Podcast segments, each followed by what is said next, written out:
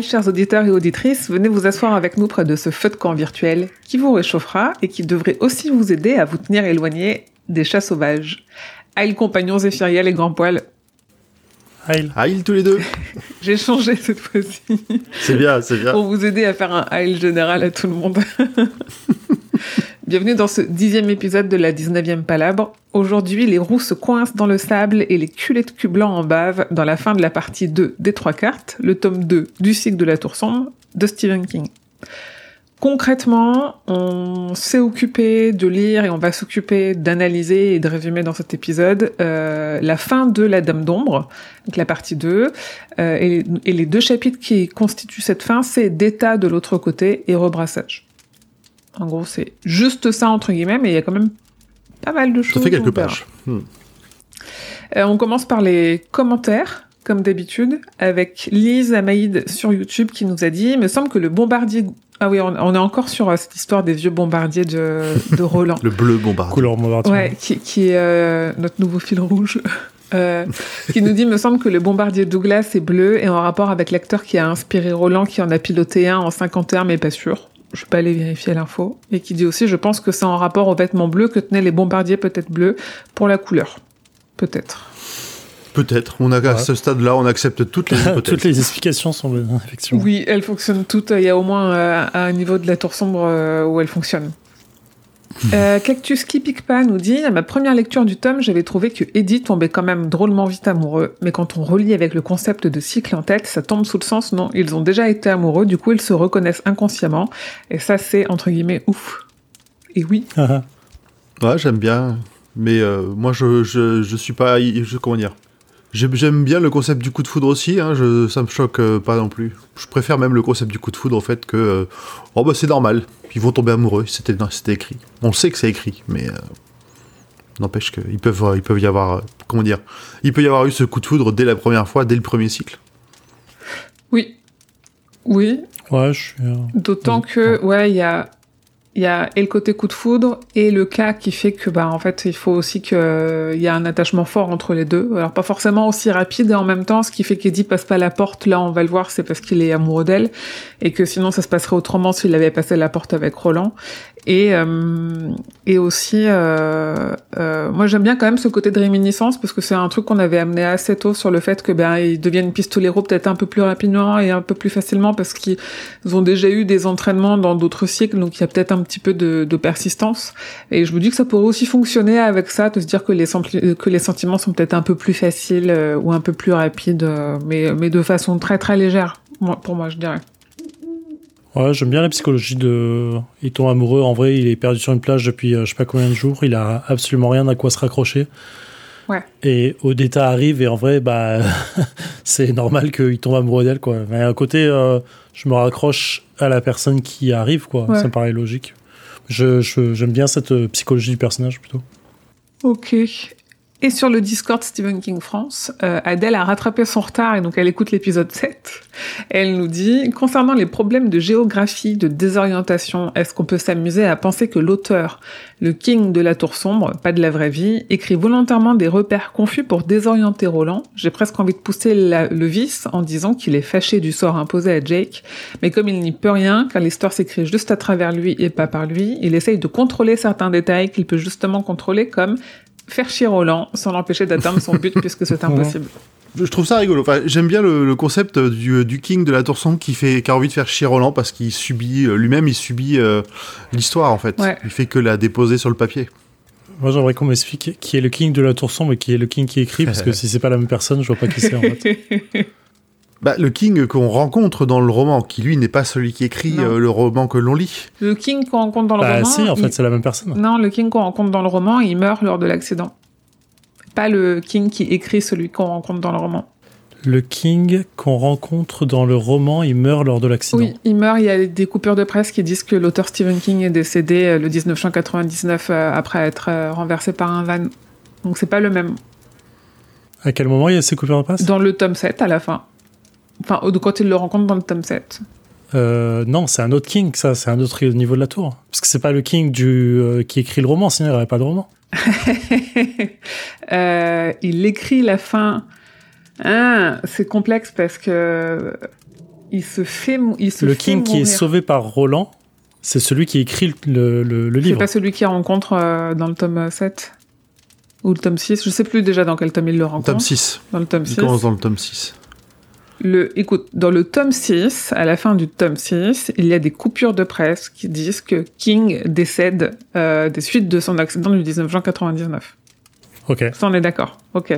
Et donc, Ça, je, je, je me souviens vaguement de ça. J'avoue, là, je, je l'ai pas en tête. fais-moi confiance. Je, Euh, je te fais confiance.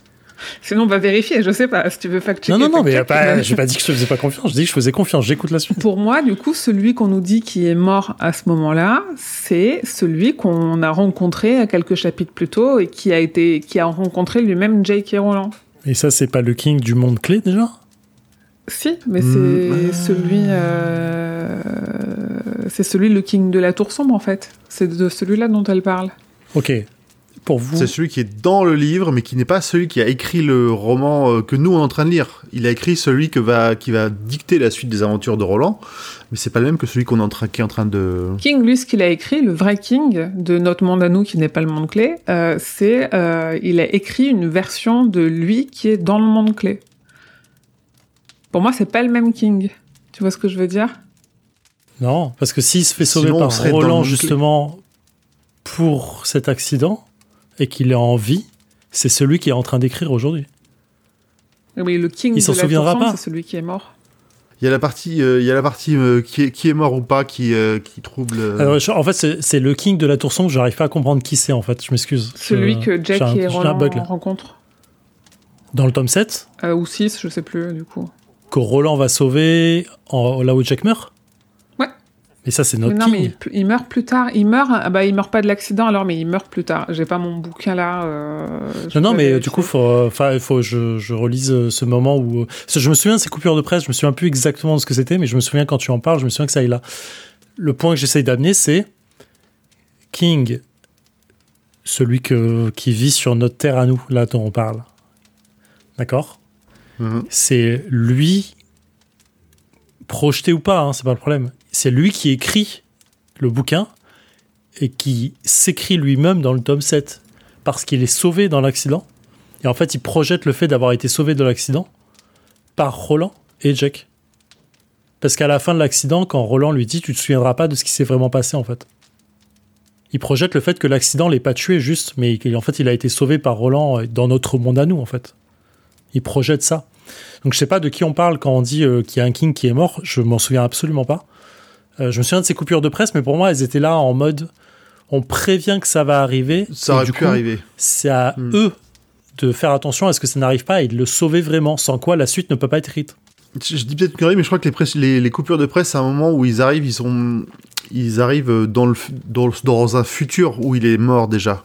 Ouais, enfin, je sais pas, je, je le vois un peu comme ça là en, en y pensant, mais euh, je me souviens pas. euh. Parce que justement, en fait, tout l'enjeu du set, c'est d'arriver à temps pour le sauver parce qu'ils savent que cette date est précise.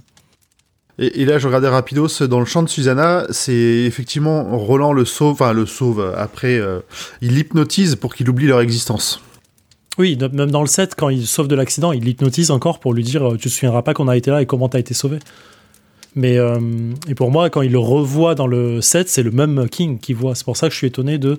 Il y a un King qu'ils ont vu qui est, mort. Mais euh, je me trompe peut-être. Je, je suis très curieux du coup euh, de comment. euh, Extrait du télégramme de Portland, édition du dimanche, daté du 20 juin 99. Stephen King meurt près de son domicile de Lovell, le célèbre écrivain du Maine, tué alors qu'il se promenait. Selon ses proches, le conducteur de la camionnette aurait quitté la route des yeux un instant et, et en approchant de King sur la route 7.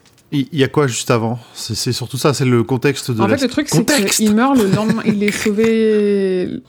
En effet, je vois ce que tu, ce que tu veux dire, Zef, que euh, il y a cette date euh, où du coup il meurt et que c'est ce qu'il dit à Roland qu'il faut qu'ils arrivent avant, euh, avant le 19 juin, quoi, pour le sauver Oui, le c'est 19. tout en l'enjeu fait, du tome ça 7, ouais. Ok.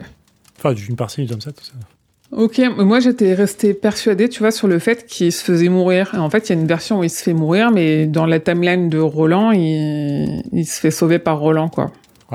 Après, euh, il y a, d'autres kings dans d'autres mondes. Oui, oui, c'est euh, ça. On peut imaginer que ça vient d'un autre monde. Pour, pour moi, dans le même monde clé, il peut, il peut pas mourir. Sans quoi, il n'y a pas de roman, il n'y a pas de suite. Du coup, la question c'était est-ce qu'on peut s'amuser à penser que l'auteur, le king de la tour sombre, pas de la vraie vie, écrit volontairement des repères confus pour désorienter Roland? Alors, non, juste, Émilie, pour revenir au truc d'avant, le- les coupures de presse dont tu parles, est-ce que pour toi, la- le, le coda journal de l'auteur fait partie de. Je sais pas. de la tour J'ai plus le contexte du tome 6, j'en sais rien. de le- non, c'est dans le. Oui, oui, parce que c'est là où je vois les coupures, moi. C'est dans le- la coda, le journal de Ouais, l'auteur, un truc qu'il aurait peut-être 6. prévu de faire. Mhm. Je pense qu'en vrai, on aura la réponse quand on Ouais, aura c'est chaud. fini tome 6 et qu'on comprendra un peu plus ce contexte. Quoi. Là, c'est un peu à l'arrache, euh, le truc. Ok, donc si on veut juste répondre à la question qui nous est posée, euh, moi j'aime bien me dire que en effet il y a ce truc, euh, peu importe si c'est euh, le king de je sais pas quel niveau de la tour ou le, le king Gano, euh, il écrit toujours de la même façon, c'est-à-dire un peu malgré lui dans l'idée, et, et j'aime bien l'idée de me dire que le peu qu'il peut contrôler, il va essayer de le contrôler de la même façon où, euh, où il va mettre des détails de sa vraie vie, où il va choisir de mettre des connexions. Il peut très bien choisir de d'enquiquiner Roland. Après, euh, euh, il y a plein de fois où Roland est, en, est enquiquiné, où on s'est rendu compte que c'est potentiellement que ça sert complètement le ce qui va suivre après. Donc peut-être pas tant que ça. Mm. Ça dépend, ça dépend sur quel en- de quel enquiquinade on parle quoi. Oui, oui, c'est sûr. euh, ça peut être aussi. euh, en fait, si on part sur cette théorie, ce sera intéressant de se regarder en quelle année ça a été écrit, si King n'était pas lui-même addict à l'époque et juste il n'y a pas un côté. euh, euh, je, je me repère pas moi-même dans mon écriture et que ça transparaît aussi bien pour Roland que pour, euh, pour les romans. Quoi. Je sais pas, je suis clair dans ce que je dis. Il avait pas encore Robin First à l'époque pour l'aider à, à mettre en Ah, forme et à avoir cette espèce d'encyclopédie. Pour le tome 2, je suis pas sûre. Je pense pas. En vrai, j'en, sais rien. Il me semble pas trop, mais, euh, mais je t'avoue. Non, mais on peut regarder dans le concordance, c'est là où elle dit quand est-ce qu'elle a été. euh, Ah oui, c'est vrai. Je crois que c'est au début 2000 qu'elle est là parce qu'elle Mm. dit euh, je, je vis depuis plus de deux ans dans l'univers de Roland en remontant parfois euh, à la surface dans l'autre machin et elle a écrit ça euh, en 2003. Ouais, parce que on sait que Concordance, c'était pas voué à être publié, c'était son travail à elle pour aider King à réécrire. Et je pense qu'en fait, en Ouais. effet, sur les quatre premiers tomes, avant qu'ils se disent je vais je vais continuer à écrire, mais il faut que ce soit cohérent, elle existait même pas, ou en tout cas pas pour la tour sombre. Parce que là, elle, elle l'aide Ouais. sur d'autres choses. Typiquement, Oli qui est sorti, il la remercie à la fin parce que euh, c'est la suite de plein de trucs avec la- le même personnage, et elle l'a aidé Ouais. à refaire des liens avec Mister Mercedes et tout.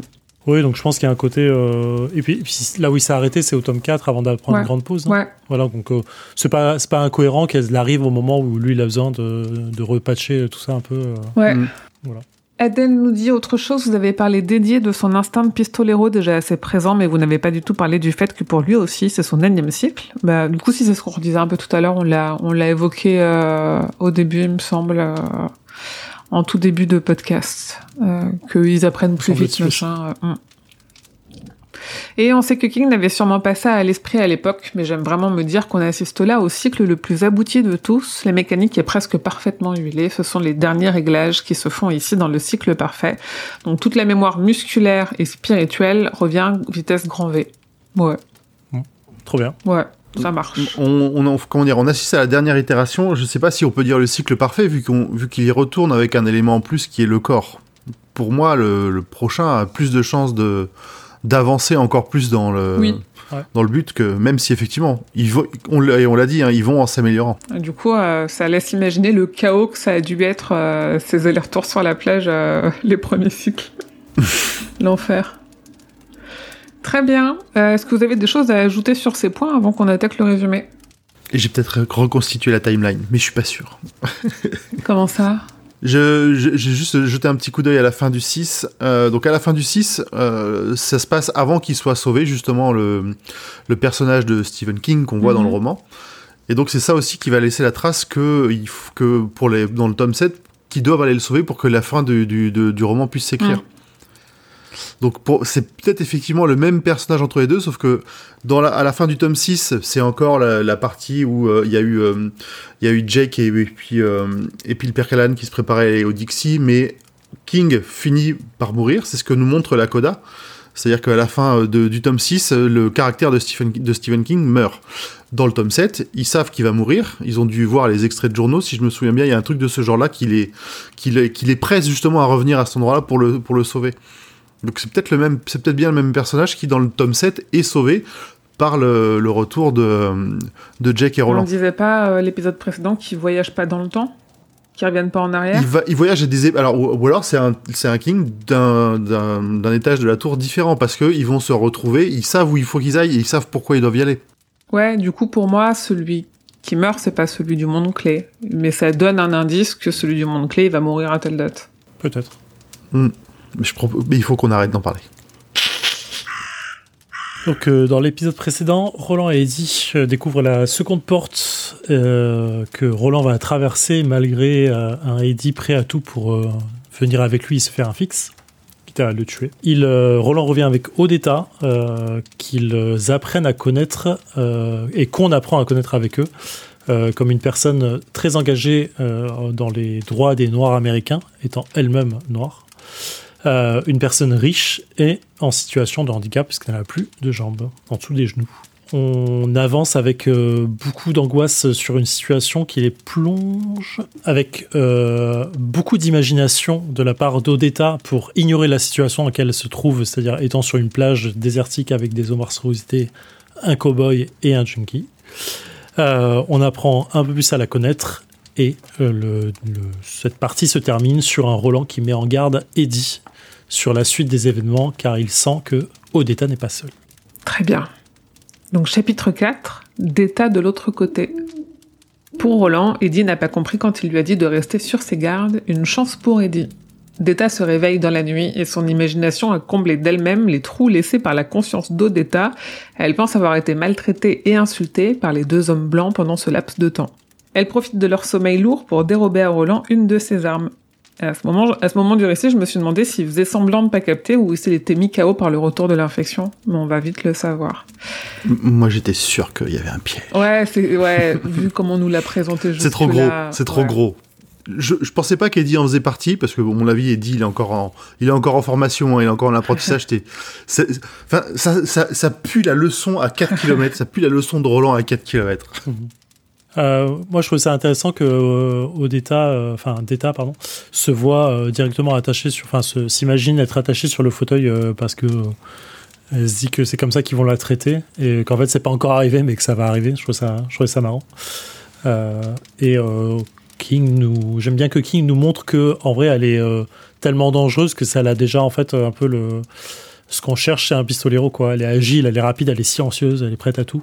Et je trouve sa détermination est forte. Je trouvais ça marrant. Mm. Il se fera la réflexion plus tard, Roland, que, que ce qu'elle a tout d'un pistolero. Et il se fait la réflexion à propos de Deta, pas d'Odetta. Et donc Deta braque le revolver sur la tempe d'Eddie. Ouf, en fait Roland a un œil entrouvert. Malgré la fièvre qui est de retour, il reste un pistolero. Deta appuie sur la gâchette, mais ça ne fait qu'un clic. Alors qu'il parlait avec Eddie, Roland a eu une illumination. Et quand tout le monde dormait, il a remplacé les cartouches de ses armes par des vides, sans rien dire à Eddie, parce qu'il a conscience qu'il doit être son corte et qu'il doit lui apprendre cette leçon par l'expérience. Et je cite, un gosse comprend ce qu'est un marteau qu'après avoir eu le doigt écrasé sur un clou. C'est l'éducation, ouais, il reproduit euh, la façon dont il, a, été- dont il a été éduqué, il se pose pas trop de questions.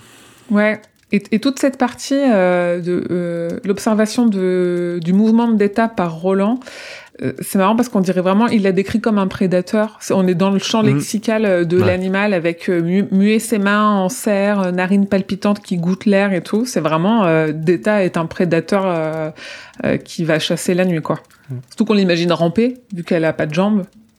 Donc ça marche très Ah bien. bah oui, oui, donc euh, sur, bon, alors sur une plage, ça fait peut-être un peu moins de bruit, mais ça reste euh, difficile de, de se déplacer. Et ce, ce passage-là aussi, il a un truc euh, qui, moi, m'a impressionné, c'est quand Roland, euh, Roland arrive à, à tomber dans le sommeil juste le temps qu'elle regarde. Mm. C'est-à-dire qu'à un moment, il fait semblant de, donc euh, d'être endormi, il sent le regard plus qu'il le voit de, de d'état sur lui, et là, ils nous disent que vraiment, il, il s'endort, il fait plus semblant, il arrive à s'endormir, et par instinct, il se réveille au moment où elle détourne le regard. Ce- C'est le Spidey Sense euh, de folie, là. Et quand Deta pointe sur Eddie son arme, Roland, il a l'impression, en fait, elle lui rappelle Martin. Et c'est intéressant parce que, alors, théorie ou pas, vous me direz, si ça tient la route. Euh, euh, Deta, là, en gros, elle, elle habite le corps d'Odetta. Comme on l'a vu dans un épisode précédent, l'homme en noir potentiellement pourrait être capable d'habiter d'autres corps. C'est le passage euh, dans l'avion quand il dit à Roland de rester dans Eddie et d'abandonner son corps à lui. C'est toi, Zef, qui a développé ça en disant, mais du coup, en fait, il le dit de, de façon tellement évidente que euh, c'est facile de se dire que lui, il l'a déjà fait. Donc, ce qui rappelle à Roland Martin, c'est peut-être pas l'astuce sur son visage, mais c'est peut-être tout simplement cette idée de double identité, le mal qui possède un corps qui n'est pas le sien, parce que l'homme en noir, peut-être que c'est pas Martin, peut-être que l'homme en noir, c'est juste quelqu'un qui a possédé Martin. Mmh, pas mal. Ouais, ok. Ce qui n'a absolument aucune incidence euh, sur le récit, que ce soit l'un ou l'autre. Mais, euh, mais vu que c'est l'homme aux, aux multiples visages et tout, en fait, euh, l'idée c'est ça, Mm. c'est que juste, il- peut-être qu'il il prend, euh, il squatte des corps, quoi. Ouais, mais pour moi, vu la, vu la personnalité de l'homme en noir, il squatte, mais il écrase tout de suite le, le, le précédent occupant. hein. Oui. Il, il, il cohabite pas. Oui, contrairement à Deta, au Deta, oui, il n'y a, pas- il y a pas de place pour, euh, pour l'autre. On est d'accord. Mm. Donc Roland, il observe manier l'arme et se dit mauvaise et sans jambes, mais pistolero à coup sûr. et on se dit que c'est cette partie de Deta qui restera après la fusion en, en Susanna. euh, tout ce qui restera de Deta, c'est la partie, euh, la partie pistolero dans l'idée. Il était quand même prêt à risquer la vie d'Eddie pour euh, cette leçon et pour vérifier comment elle a dit s'il meurt, il meurt, tant pis. Ouais, ouais, si- Ouais. s'il meurt, c'est la fin de sa quête, quoi. Ouais. Ouais, voilà. J'aime bien le fait qu'il. euh, En fait, je, je, je me souviens pas la- de la lecture à ce moment-là, ma première lecture, mais euh, on, peut, on peut se demander si. euh, qui il est allé chercher. Je crois qu'on en a parlé dans le- dans l'épisode d'avant de qui est allé chercher Roland en fait. Enfin, est-ce que c'est vraiment Odetta qui devait tirer ou est-ce que c'était Deta Mm. Dans le sens. Mm. euh, Ah oui. c'est tellement elle qui est euh, forte, Mm. entre guillemets, euh, pour euh, ce qu'il a besoin, que c'est peut-être elle, en fait, qui est allée chercher plutôt que, que Odetta en termes de, de cartes. Je trouve ça intéressant.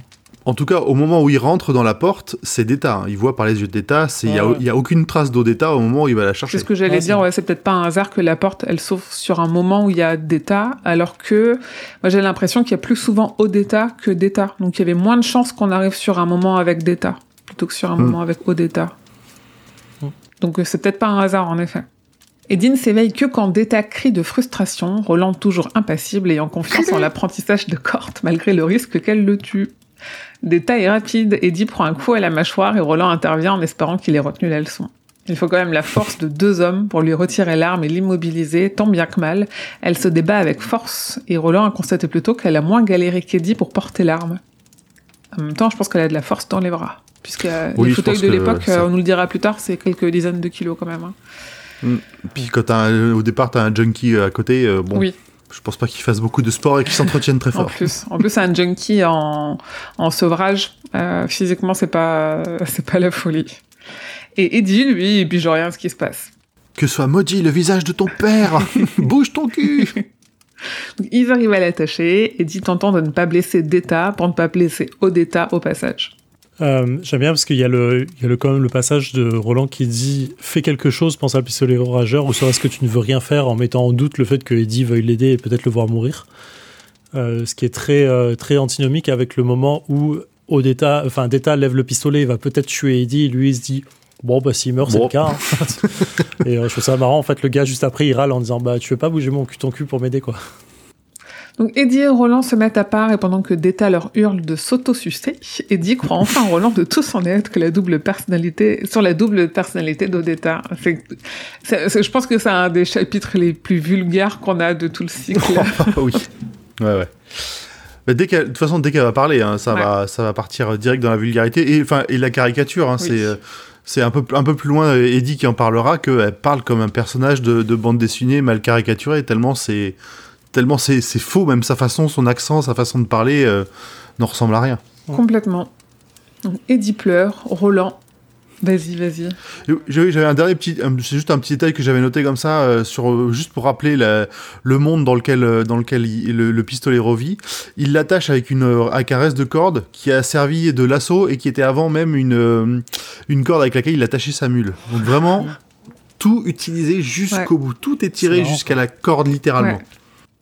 Donc Eddie pleure, Roland en transit d'une nouvelle fièvre ne le console pas, le souvenir de Jake est trop récent. Eddie pense à de la schizophrénie, d'après ce qu'il en a vu dans des films et des soaps, et pour Roland aussi, ça semble correspondre. Donc alors attention, parce que à l'époque où ça a été écrit, on faisait, on faisait quand même encore assez peu de recherches sur les maladies mentales, notamment ce type de maladie mentale-là. On, on, on disait tous que les gens étaient des fous. Euh, donc rien ne nous dit qu'elle soit effectivement schizophrène, d'autant qu'ils se basent sur des trucs qui sont vus dans des films, donc euh, qui sont certainement pas traités tels qu'ils sont dans la réalité exactement. euh, mais pour l'époque, c'est la seule rêve qu'ils ont. Donc si nous on en parle, on reparlera de schizophrénie, mais parce que pour eux c'est de la schizophrénie. Et nous on n'est pas là pour dire euh, ce qui ce qu'elle a. De toute façon, ça va pas durer très longtemps. Euh, fin, du tome, c'est finito, quoi. Donc il réalise qu'aucune des deux femmes n'a conscience de l'autre et que les trous de mémoire sont comblés par leur imagination. Et là, d'ailleurs, on ne sait pas ce qui déclenche la bascule. On ne sait pas euh, euh, le fait que l'une prenne le devant sur l'autre. On ne sait pas si c'est une question de temps passé, s'il y a, ça n'a pas l'air cyclique, ça n'a pas l'air d'être toujours euh, genre euh, un jour sur trois, un truc comme ça, ou on n'a pas la, non plus l'impression que ce soit des événements qui se déclenchent? Ouais, pas, pas spécialement, même si on, on, on, enfin, en tout cas dans la façon dont il le décrit un peu, je trouve qu'on sent que Data, elle intervient, elle arrive à prendre la main au moment où, alors, où il peut y avoir un danger, où il y a une situation de, de stress, okay. euh, au Data, elle, elle, elle, recule et puis euh, Data, la partie forte vraiment passe devant, quoi. Ouais, je, je pense un peu la même chose. Ok. Je suis preneuse des, des, avis et des théories en commentaire, en vrai, parce que je me dis, on peut trouver des explications plausibles, des explications plausibles à ça, et euh, ça me parle un petit peu aussi ce que, ce que vous dites. Après, dans ces flashbacks, on n'a aucune explication. Hein. C'est vraiment, il y a un moment, elle est, c'est au détail, l'instant d'après, c'est d'état, puis elle se casse de sa maison. Ouais. Je parle, je parle vraiment plutôt sur la partie, euh, sur la plage, tout ça. On a, c'est l'impression que ça m'a donné, Ouais. en tout cas. Il y avait un côté. euh, j'ai l'impression, moi, elle apparaissait que quand, euh, quand au, Odetta était. Ouais, pas, je vais pas dire en situation de stress, mais en situation euh, d'inquiétude forte, en fait. Mm. Il y a un côté, euh, tu vois, avant, elle était aux émeutes. euh, elle se fait arrêter, donc il y a une inquiétude sur, euh, sur, sur l'avenir. Elle sait pas trop comment ça va gérer, du coup, c'est Deta qui apparaît. Il y a le côté. elle discute avec son chauffeur. Je sais plus ce qu'il lui dit, mais il y a un truc qui la met un peu mal à l'aise et du coup, elle, elle, bat, en, elle bat un peu en retrait dans la discussion. Mm. Et c'est Deta qui apparaît juste derrière, qui se barre, du coup, veut faire les vols là où Roland arrive. Mm. Et là, il y a, au moment où sur la plage, euh, elle est inquiétée euh, par euh, Eddie, qui l'appelle Deta, et qui met en doute sa version des faits. Et en fait, quand, quand elle commence à douter ou à être inquiétée de il y a peut-être un truc qui cloche, euh, j'ai l'impression qu'elle se met en retrait, que c'est Deta qui prend le, la situation, mais ça revient à dire que quand elle est en situation de, de malaise ou qu'elle a besoin d'être euh, forte, c'est Deta qui apparaît. Mm. Ça fonctionne bien, ouais.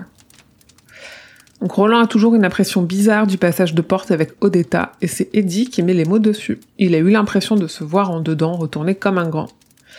C'est ce qui est arrivé à Deta slash Odetta. Elles se sont vues pas comme dans un miroir, mais comme à travers une vitre. Et si elles s'ignoraient avant, là, elles ne peuvent que faire semblant de ne pas avoir confiance de l'autre, puisqu'elles se sont vues. Et ça leur a fait peur. Ça, on l'avait déjà un petit... Euh, à l'épisode précédent, on a dit, bah, vous verrez, euh, l'épisode suivant, on comprendra qu'en fait, euh, elles se sont vues et que là, elles peut, euh, elles, elles, elles savent que l'autre existe, quoi. Oui, et puis là, King nous livre un peu la, la solution du, du fin du bouquin, quoi, en disant c'est comme ça qu'il faut la sauver, c'est en, en, la mettant face à, sa, à ses évidences, en fait, Mm. c'est ce qu'il va faire. Et mais c'est marrant, à ma première lecture, j'avais pas du tout relevé ce passage. Mm. De, toute façon, c'est tellement le passage qui m'a saoulé de ouf. Euh, là, même en relisant euh, ces deux chapitres, j'en avais vraiment marre. Je les aime pas du tout. Euh, je les trouve inintéressants. Euh, c'est bon, je suis désolé, du coup. Fallait que, je, fallait que je le dise. Mais du coup, même en les relisant là, je trouvais des trucs intéressants, mais en vrai, euh, je, je m'en serais vraiment passé de les, de les relire. Et je suis content que ce soit passé, parce que tout le reste, jusqu'à la fin, ce sera génial. C'est- Mais euh, je- je- du coup, je m'en souvenais pas du tout, ce côté euh, retourner comme un gant, se voir à travers la propre. À sa, euh, En fait, j'arrive pas, j'arrive même pas à saisir. J'arrive pas à l'imaginer bien Ouais, voilà. correctement. Je comprends le concept, mais la façon dont c'est décrit, mon cerveau, il dit non. En fait, c'est pas se voir dans un miroir, parce que c'est ce que Eddie dit. Il n'y a, y a, pas- y a pas cette notion de voir. C'est pire que ça. C'est vraiment se voir agir en dehors de son propre corps, comme si son propre corps était un étranger à soi-même, en fait. Et euh, je pense que c'est l'effet de. C'est toute ta vie, tu n'as jamais connu une caméra. Et qu'on te filme demain et que tu te vois à l'écran, c'est un peu l'effet que ça doit donner, quoi. De Ah. qui est cette personne, c'est un peu comme les chats ou euh, les trucs qui se voient dans un miroir d'un coup en disant qu'est-ce que c'est que cette personne, quoi, tu vois. Un Mm. peu cet effet-là. Et j'arrive, fait pareil, j'arrive pas à le conscientiser correctement en disant j'ai l'impression de comprendre, mais je, j'arrive pas à le sentir en fait. C'est marrant que ce soit ton, ton passage le plus laborieux, euh, euh, au moins de la, de la tour, au moins jusque-là, parce que je pense que ce chapitre-là et le rebrassage, c'est les... J'ai pas lu Le Seigneur des Anneaux, mais de ce que j'en sais, de ce que je connais de l'histoire, pour moi, c'est du copier-coller du Seigneur des Anneaux. En fait, Wow. le, on a un perso principal qui doit accomplir une quête et qui sait qu'il devra sûrement arriver à la tour tout seul et il est très malade. Genre il y a Frodo, il y a un moment donné, il est il est malade machin, il est un peu possédé par l'anneau, il va pas très bien. Avec Mhm. euh, le mec qui l'aide, c'est un mec loyal qui a envie d'être là et à la fois il a pas tout à fait envie d'être là et il est pas Ouais, c'est pas Sam non plus. il hein. sert, mais il sert pas. Oui, bah parce que Sam, s'il était à son 19e cycle, peut-être que il s'en sortirait mieux. mais ça, qu'il. Oui, mais à ce, passe- à ce moment-là, dans le, dans le cycle de la, enfin dans le, la trilogie de l'anneau, c'est il, il est pas, ils sont pas deux, ils sont euh, quasi, euh, ils sont cinq, parce qu'il y a, y les autres hobbits, il y a Aragorn. et- Au moment où Frodo est pas bien. Ah Ouais, oui, oui, oui. C'est au tout début. Oui, ils sont, ils ensemble dès le départ. hein. Les hobbits sont ensemble dès le départ. Ok, quasiment. je dis pas que c'est copié à 100%, je dis que pour moi on a des patterns qui sont identiques. C'est sûr.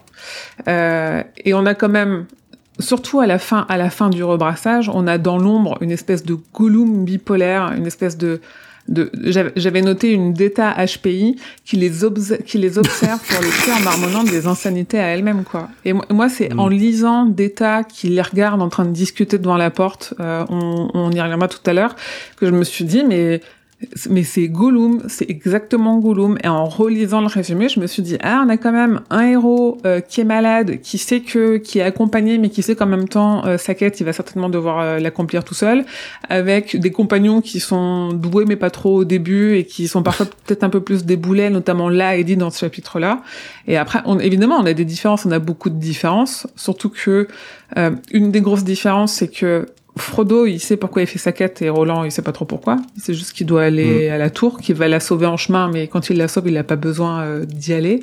Et que euh, et, et que euh, Roland n'en doute pas une seule fois de sa de sa force, mais que Frodo, euh, c'est plus un personnage auquel on se on s'identifie quoi, pour moi. On s'attache plus à Mm. Frodo qu'à Mm. Roland, ça c'est sûr. Oh, je suis pas sûr. Euh, Enfin, Ah ouais. pas pour ma part en tout cas.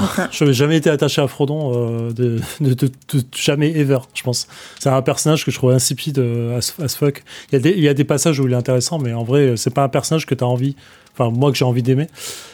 Cependant, euh, j'ai jamais dit qu'il y a des passages dans le Seigneur des Anneaux que j'ai pas trouvé chiant as fuck. Ah oui, oui, oui, bien sûr. Et il y en a beaucoup. Il y en a un pas paquet, hein, surtout dans le Ah, premier, hein, surtout dans le tout premier. hein. Mais euh, après, c'est pas le jeu des sept différences, mais euh, il y, a- il y a pas mal de choses. Mais effectivement, euh, on, on- d'ailleurs, je crois qu'on le lit dans l'épisode préférant, que, que- qu'effectivement, Deta a ses Gollum euh, à, à 100% dans le, son comportement, sa violence, sa haine, euh, tout ça. Je sais plus si on l'a dit, mais il me semble qu'on, qu'on l'a. Ou alors je l'avais force, ou je l'ai peut-être noté là, je sais pas, excusez-moi. C'est peut-être dans mes. Dans On l'a mes pas notes dit à l'épisode précédent, non. Euh, bah, en tout cas, oui, c'était clair dans mon esprit. Je suis quasi sûr que je l'ai noté, alors du coup, je- Ouais, je, l'avais noté. ça- tu tu as perdu, t'as trop de notes. trop de notes. Je vois pas de quoi tu parles. Euh, mais, euh, mais oui, effectivement, c'est complètement inspiré. En fait, c'est pas, c'est pas tant les personnages que je trouve chiants. Là, c'est juste le passage de, de, de ce double chapitre de c'est long parce qu'ils sont sur une putain de plage à tirer un putain de fauteuil. En fait. Et Mhm. C'est volontaire euh, dans la narration et dans l'écriture de King de dire c'est un passage qui est chiant, donc vous allez en chier avec les personnages et vous allez souffrir avec eux parce que chaque ligne va être longue à vous me dire comment cette putain de roue elle s'est bloquée dans un putain de trou que personne n'a vu sur cette putain de plage. Euh, Mais ça, c'est un truc, euh, un truc classique chez King. A, il y, a, il y a de nombreux romans où il y a des passages comme ça qui sont, euh, qui sont longs, qui sont chiants, et ça correspond tout systématiquement à un truc qui est en train de vivre le, Oui, le, protagoniste de l'histoire et qui en chie, euh, un et donc il te fait. euh, complètement hmm. classique chez les auteurs de dire à un moment faut que tu fasses la traversée du désert avec le truc et comment te la mieux te la résumer que de faire des descriptions qui sont chiantes. Je suis complètement d'accord avec ça. J'ai juste que bah moi ça me saoule.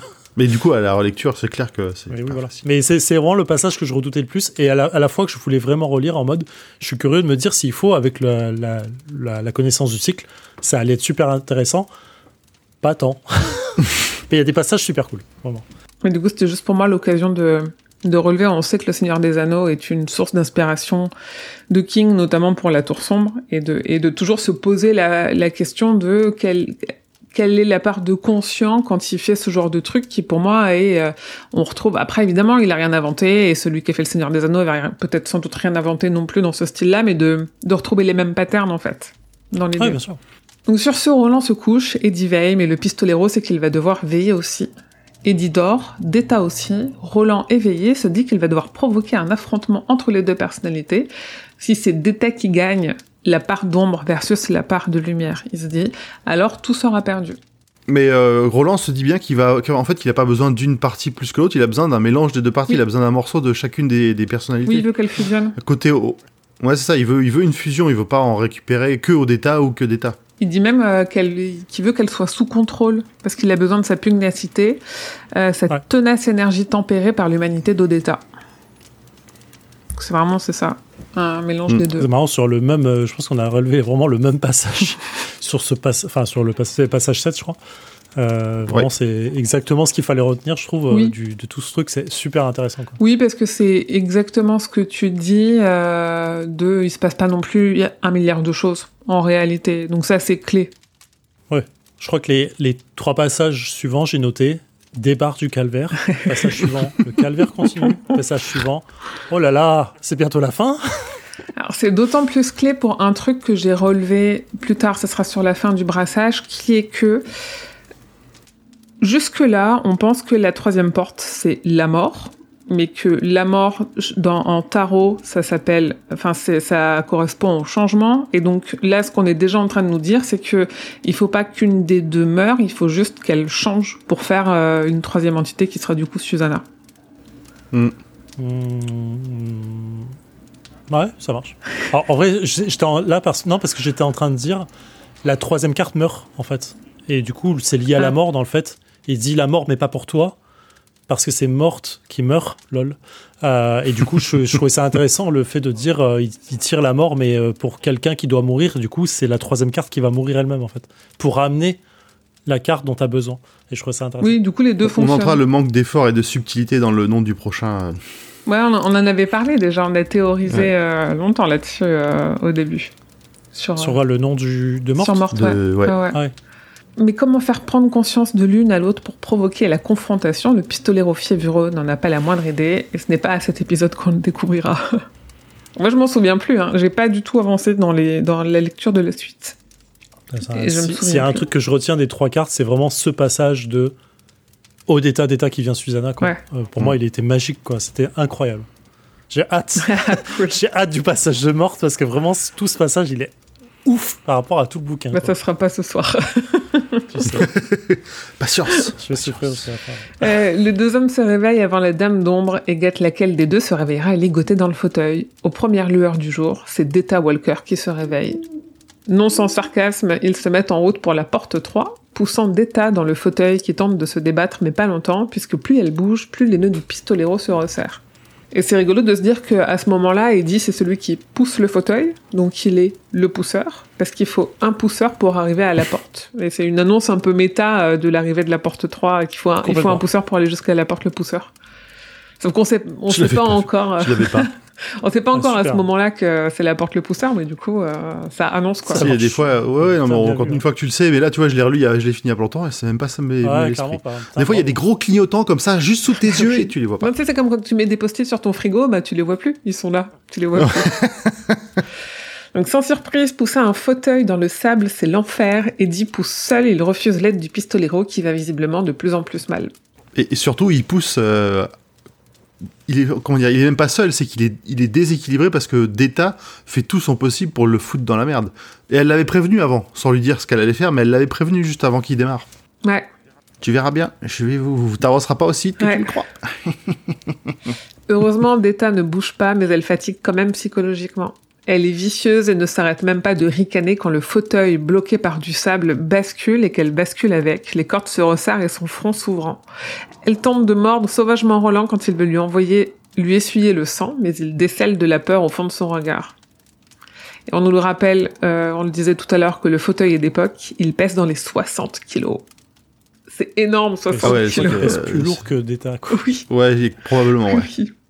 Il s'avère finalement que Deta a réussi à dégager suffisamment sa main droite pour elle-même actionner le frein et se faire tomber dans l'unique but de les ralentir. D'état desserré, Roland pâle, ils se remettent en route. Pe- petit détail sur euh, Eddie est un connard, Mm. ça arrive. C'est le, t'as quand même une citation. Justement, il commence à en avoir un peu marre, plein le cul de pousser, euh, de pousser d'état. Il dit euh, après toutes ces années où tu as porté ta guenon, voilà qu'il t'en faut pousser une. pas ouf, Eddie. Vraiment pas ouf. Pousser ta guenon. Ouais, Ah, la, guenon sur l'épaule, c'est le singe sur l'épaule, c'est la, Ah, drogue. Bien joué, bien joué. Oui, il compare. euh, Et la guenon, on va dire que c'est pas une façon très, euh, très sympathique. Oui, euh. Non, c'est très raciste. tout à fait. Euh, Eddie concède à Roland de pousser une heure, mais il est obligé de l'aider à la deuxième plaque de sable boueux, le pistolero étant de plus en plus diminué. Deta continuant d'essayer de faire basculer le fauteuil, Eddie combattant la pulsion de l'étrangler, et on le comprend. et c'est vrai, vraiment ce que tu disais, de tout ça, ça sert à montre, enfin ça, ça sert à montrer euh, l'épuisement progressif euh, physique et psychologique de tous les personnages. euh, Bien sûr. et juste, Et ça vient. hein. Enfin, ça serait réglé en une demi-page, on il y aurait pas le même Ouais. enjeu à la fin. quoi. Mais tu viens de résumer en quatre phrases, euh, six pages, Oui. je crois. Ouais. C'est c'est pour ça que je vous ai dit, je vais vite, mais parce que j'ai pas Mm. trouvé grand chose d'essentiel à dire. Bah et oui, que, oui. Ah, il y avait rien là. Et en plus, c'est marrant parce que du coup, euh, le fait que là, on les sente galérer dans le sable, à le moindre poussé, machin et tout, ça met en exergue le fait que quand Odetta sera poussée, il le dit, je crois, en disant là, ça vole. J'ai l'impression de. Elle l'aide, elle lui dit à gauche, à droite et tout. J'ai l'impression j'ai l'impression que c'est Cars, quoi. Les mecs, ils sont comme lui. Et du coup, ça met vachement en avant le fait de dire en vrai, si on est aidé dans la vie, entre guillemets, on avance vachement plus vite à deux. Mm. Donc elle refuse aussi de manger, s'étant construit le souvenir qu'ils avaient essayé de l'empoisonner la veille au soir avec de la viande en putréfaction, alors que Roland rêve d'une bière bien fraîche. À l'écart, les hommes discutent et pour Eddie, la façon de parler de Deta ne correspond à rien de réel. Elle s'est inventé un accent, un truc exagéré et plein de clichés qui fait forcer. Et il fait forcer parce qu'elle n'a pas conscience de jouer ce rôle avec ce faux accent. Euh, c'est marrant que Détois soit une forme de parodie d'elle-même. Mm. C'est euh, ça. En fait, ça a un côté presque rassurant quand tu le lis, en disant, euh, en- enfin, je sais pas comment expliquer ça, en disant, ça peut pas être elle en fait, ça peut pas être elle le pistolero que Roland cherche, ça peut pas être le, le personnage principal, ça peut pas se finir avec elle parce que c'est un paro- c'est une parodie en fait, elle n'existe pas vraiment en fait. Et je trouve ça, je trouve ça intéressant. Deta, c'est une parodie d'elle-même ou c'est une parodie de Odetta? Non, c'est une parodie d'elle-même. C'est une parodie d'elle-même, Mm. dans le sens, si une un personnage était aussi méchant vraiment dans la vie, elle le parodie, elle, elle le parodie quoi. C'est, euh, tu vois. Ouais, elle surjoue. Ouais. Sur cette constatation, Eddie et son ami chancelant se remettent en route. Roland finit par tirer sur une, sur une monstruosité la dernière cartouche qu'il sait viable au début d'un soir qui ressemble à tous les autres. Il est inquiet par son état, par le fait qu'il n'avance pas, par l'état d'Eddie qui n'est pas encore malade mais qui pourrait bientôt l'être, vu sa fatigue et les marques de malnutrition qui commencent à naître. Alors on note le, on- parce qu'on l'avait déjà dit, je crois, dans le, au tout début du trois- des trois cartes, le pistolero sans balle, c'est plus un pistolero. Euh, Enfin, sans pistolet qui ne peut plus tirer, c'est plus un pistolero. Et là, on arrive à, cette, à cet effet-là. En tout cas, c'est à acter comme tel, parce que c'est pas vraiment le cas. En fait, on arrive à une incertitude, parce Ouais. qu'il leur reste des balles, mais... Mm. Peuvent ne pas- fait, elles il le peuvent ne dit, pas le fait partir. d'avoir tiré la dernière couche et cartouche fiable, c'est euh, c'est intéressant ce côté de bah, tout, tout est remis dans les mains du cas à ce moment-là. En fait, je trouve que c'est Mm. c'est comme la, la, la- la dernière euh, le dernier tronçon de route. Après, t'as vraiment le désert. T'es en mode ok, je sais plus du tout où on peut aller. En fait, c'est vraiment du hasard quoi. Eddie lui est inquiet de la distance qu'il reste à parcourir, mais le pistolero désespéré réussit à le rassurer un petit peu. Il est pas désespéré, Roland? Non. Il est Il déterminé. est déterminé et, et il se connaît très très bien. Il sait qu'il n'est pas encore au bout en fait. Donc il est. C'est ça. Il est confiant. Quand il répond à Eddie euh, qui, pour, qui continueront euh, autant qu'il le faudra, tu fais... Lui, il en est sûr, et même Eddie, quand il entend ça, il fait... Je pense que pour qu'il ait laissé d'État euh, tirer sur Eddie, c'est qu'il a une confiance. euh, Enfin, il fait confiance au cas comme euh, comme personne. Et en même temps, si c'était pas le, le cas CAS, euh, il en serait pas là. euh, il serait pas à ce pistolero là quoi. Si s'il ça. réussissait pas à se à se dire ok bon bah j'ai pas le pouvoir de décider euh, et je, je vais suivre le chemin qu'on me trace quoi. Mais finalement, cette nuit ne ressemble pas aux précédentes. Deta commence à hurler dans sa- sans raison dès que l'un d'eux dort, pour les empêcher de se reposer, et ça l'amuse. La teigne. Ouais, l'enfer. Le, le- la Ouais. privation de sommeil, l'enfer. Et je sais, ouais. Oui, tes enfants, ils font ça aussi, ils hurlent la nuit. Des fois. Ouais. Non, ça fait, ça, ça fait longtemps. Ça, ça fait... Mais au deuxième cri, Roland fonce sur Deta pour mettre un genou à terre et d'une voix douce tenter de parler à Odetta. Et c'est là où je vais, euh, où je vais faire appel à Zéphiriel avec sa VO parce que du coup, nous en VF, on nous dit qu'il la voit et que et donc c'est comme ça qu'on sait qu'il parle à Odetta et que Mm. Detta elle-même elle se demande pourquoi il la voit. Mais en, en anglais, il n'y a pas de tutoiement vouvoiement. Donc en anglais, quelle, quelle est la, la parade euh, Euh, ah, pardon, du coup, je te l'ai écrit, mais je sais plus. ce que- C'est le passage 13. Oui, pardon, je l'avais noté, je l'avais marqué en plus. Euh, Bon, en, att- en attendant, il passe quand même de ta gueule salope à si vous m'entendez et si vous avez quelques contrôles sur elle. Oui, c'est ça, ouais. Oui, je pense que c'est en juste fait- un switch de registre. Ouais, ouais. C'est ouais, c'est même pas tant un enfin c'est pas un temps un switch de registre, mais en fait quand tu le lis en anglais, tu comprends qu'effectivement il y a un, un aspect plus calme Mm. dans la façon dont il euh, s'applique à lui parler. Euh, en fait, il y a il y a même il y a euh, Odetta, his voice was a whisper, donc tu as tout de suite le fait de dire il parle calmement. Et, en fait son le paragraphe il est euh, il est assez clair pour te dire qu'en fait, je suis même pas sûr qu'il la en- vraiment en anglais. En fait, il n'y a pas de, de phrase euh, spécifique ou de tournure de phrase qui indique ça. Il est juste plus poli et plus posé. Euh, tu vois, même dans le, dans le parler euh, qu'il aurait pu avoir en termes de pistolero ou de ancienne civilisation, il n'y a pas le zou qui euh, Ouais. euh, fait office de vouvoiement sur euh, les seigneurs comme ça qu'on pourrait retrouver. Il n'y a juste pas ça. C'est euh, c'est vraiment, il lui parle vraiment euh, classique comme il pourrait parler à Eddie, de mon sens, mais je suis pas encore, je suis pas un, un tueur en anglais non plus quoi. Euh, Enfin grammaticalement, euh, je saurais tu sens que le, différence. traducteur a, a eu besoin d'une manière de montrer euh, cette différence de registre qu'il n'arrivait pas à traduire juste avec les, avec le mot et le, et le vocabulaire peut-être. Ouais, je trouve ça, je trouve que c'est un bon effet de traduction en fait. Enfin, moi, je, je, je, je trouve ça. Je pense que je l'aurais eu lu en anglais, j'aurais pas compris euh, la différence de, de ton qu'il veut donner, ou je l'aurais implicitement compris, mais en français, je trouve que ça met son, son calme, euh, ça calme tout de suite le- la dose. Et tu disais qu'elle faisait référence au fait de dire pourquoi il me voit, c'est ça? Mm. Dit, Qu'est-ce qui te prend de me parler comme ça? Je vous épargne l'accent. Euh, Oui. Ah oui, il me parlait comme ça. Oui, en fait, c'est exactement la, la même phrase. Oui. euh, Ok. C'est comment why, why you talking to- Putain. Why you talking at me that way? C'est super dur à dire. C'est vraiment date DAT, tu vois, c'est vraiment du, Ouais, ouais. euh, de l'accent. Euh, Il y a même pas le G à talking, euh, c'est euh, intéressant. Mais du coup, euh, je, je trouve que ça, je trouve ça fort. La traduction, pour le coup, elle est, euh, elle est, elle est bien faite parce qu'elle te montre vraiment les deux cas de, euh, de comment il veut lui parler et ça marque le, ça marque le, euh, la jonction, enfin, du coup, la différence de discours. Oui, du coup, c'est moi qui ai interprété euh, qu'elle demandait pourquoi il la voit, et en fait, c'est pas tout à fait ce qu'elle demande. Mais ouais. Ouais, c'est marrant. Mais tu vois, c'est que ça marche? Oui, c'est que ça marche. C'est que du coup, la trad, elle fonctionne bien, en fait. euh, Ouais, complètement. euh, c'est bitch aussi, ouais, donc ça marche, c'est bien ça. Cette salope, quand il dit cette salope n'en a rien à faire, c'est bien cette bitch. Hmm. ça, c'est vraiment, ça passe super bien, je trouve. Donc il parle à Odetta, il pense qu'elle entend et peut exercer une sorte de contrôle et lui demande d'empêcher Detta de les réveiller une troisième fois. Et j'ai vraiment l'impression de voir euh, Susanna derrière les commandes avec Mia. C'est un peu ça. Ouais, et, et c- ce, qui est, ce qui est intéressant dans ce passage-là, c'est quand il, euh, quand il parle à, à Odetta, il, euh, on, on sent la peur, enfin, on sent que Detta, elle a peur, en fait, et il lui dit clairement qu'elle cherche pas, à- elle, elle cherche un peu à se faire tuer, mais surtout, elle cherche sa mort à elle, Odetta. C'est là aussi où, pour la première fois, il nous reparle du fait qu'elles se, elles, elles se connaissent, enfin, euh, elles savent que sont l'une et l'autre dans le même, dans le même corps, Mm. et qu'il y a Detta qui veut se débarrasser Mm. d'Odetta. C'est vrai.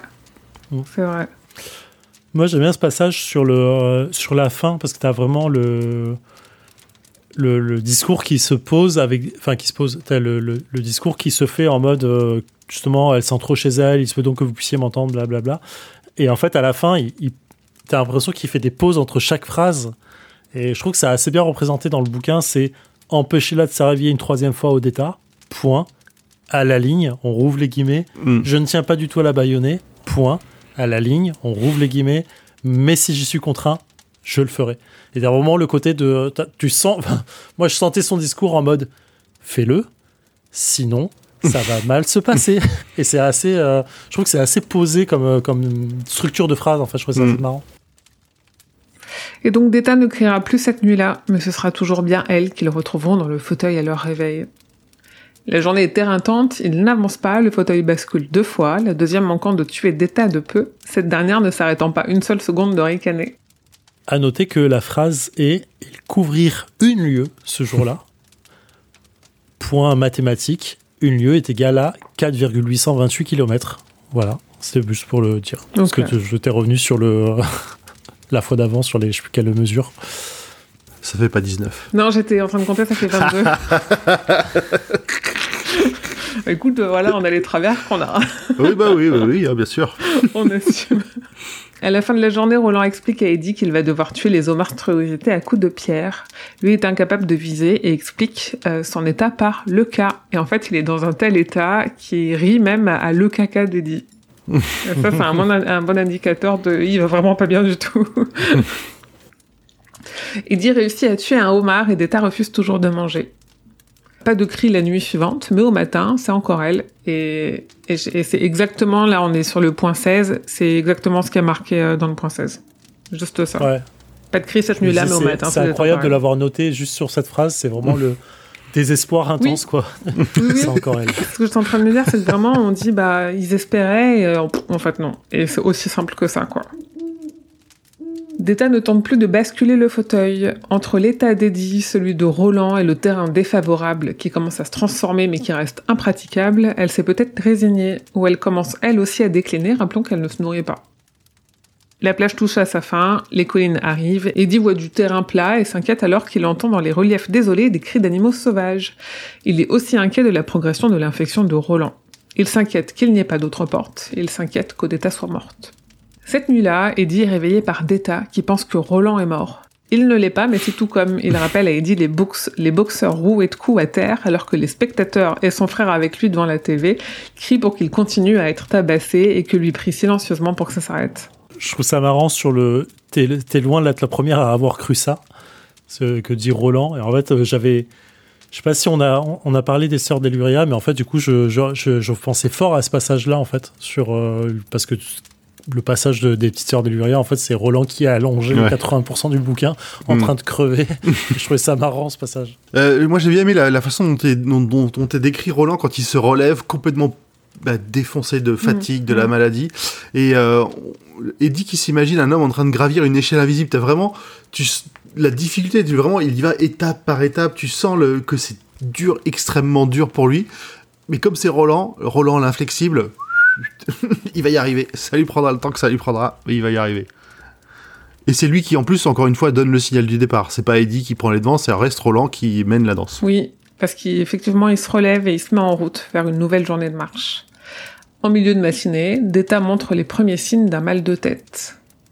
Elle se sent mal, elle pense qu'elle va vomir et dans un spasme, hurle sans accent « C'est moi qui ai cassé le plat de ta vieille conne de tante bleue !» Puis plus rien. Quand elle rouvre les yeux, c'est Odetta qui est là et Roland s'évanouit. Et voilà, à ce moment, euh, j'ai vraiment eu l'impression que c'était qu'on était en train de nous dire que toute la force qui lui restait, euh, elle était concentrée sur le fait de surveiller d'État et que maintenant qu'il n'y a pas d'État, il, il, il, il, lâche. relâche. Il lâche et, Mhm. et il sombre. Il se dit ok, c'est bon, le, le plus gros danger, la plus grosse menace, elle est écartée pour l'instant, je, je lâche tout.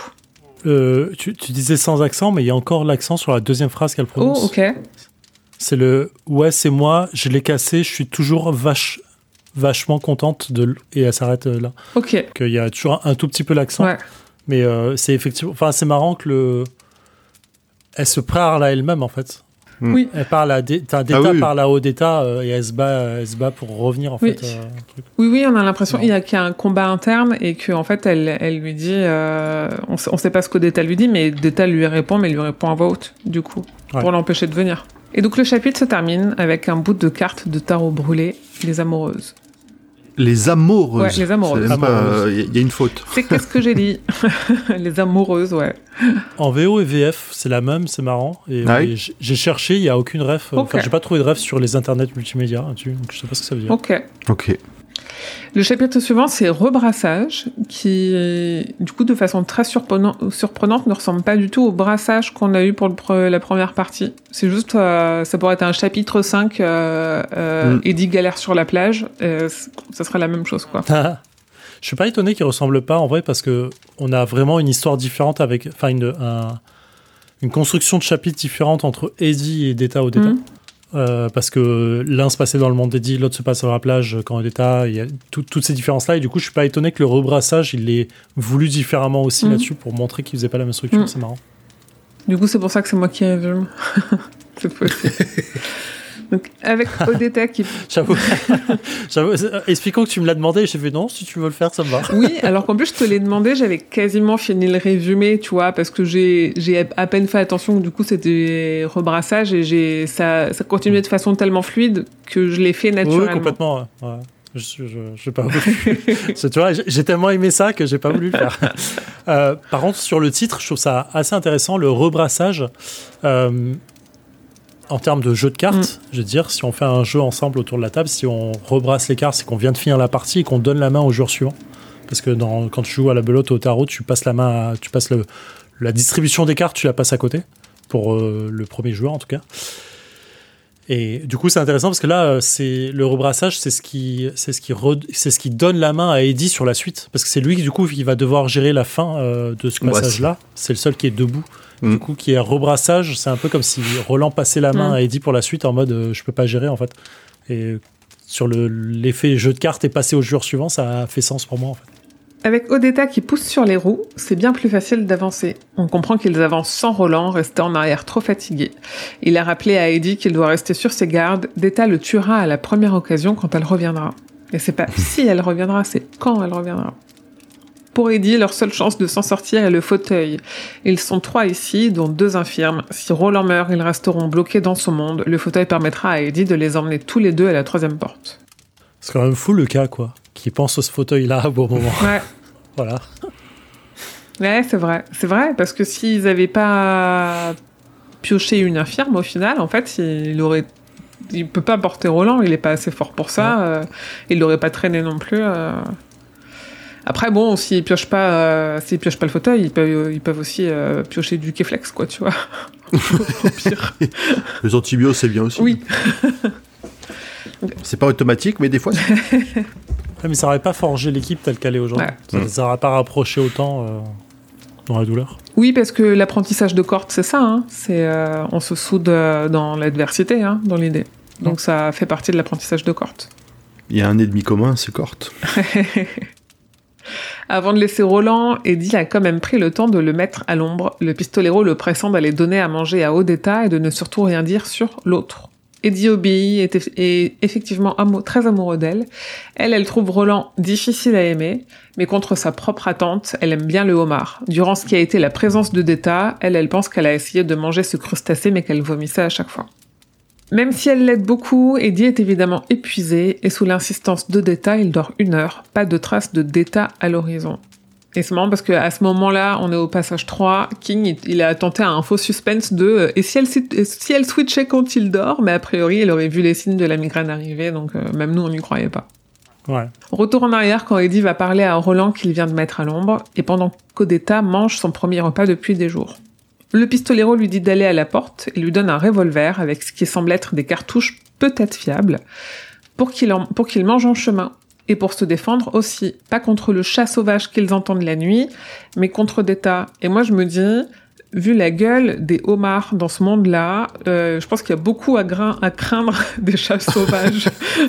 Parce que quand tu Clairement, j'aurais pas confiance dans cette déclaration. Oui, non, mais c'est Je pense que la moindre puce, t'en as peur. Oui, de ouf. De ouf. Et donc, euh, oui, que, que c'est plus pour se défendre contre des tas et pas contre les animaux. Euh, j'aime beaucoup le, passage où Eddie prend l'arme avec respect, surpris comme auparavant par son poids, le, côté respect de la, du passage de l'arme de l'un à l'autre, je trouve ça toujours assez, assez, bon. Il précise après, j'ai chargé ce revolver avec ce qui me semblait être euh, les cartouches qui ont moins le prix, moins pris l'eau, deux points. Les trois étaient au-dessus de la boucle de chaque ceinture. On revient sur le chiffre 3, encore une fois, qui a une importance particulière sur ce passage, enfin sur ce bouquin je note euh, Roland qui fait de l'humour, ça choque personne, tout va bien. Il a dit quoi déjà? Euh, Si tu parles, euh, quand, quand il dit, toi aussi tu l'as entendu, si tu parles de ce qui miaulait dans les collines, la réponse est oui. Mais c'est non si tu penses à ce type aux yeux en boule de loto du genre de celui qui est en train de me d'imiter. Bon voilà, je, je, je, place une petite phrase d'humour en, deux trucs. J'ai entendu, et vraiment c'est entre. C'est la fièvre, c'est la fièvre. c'est bien, ouais.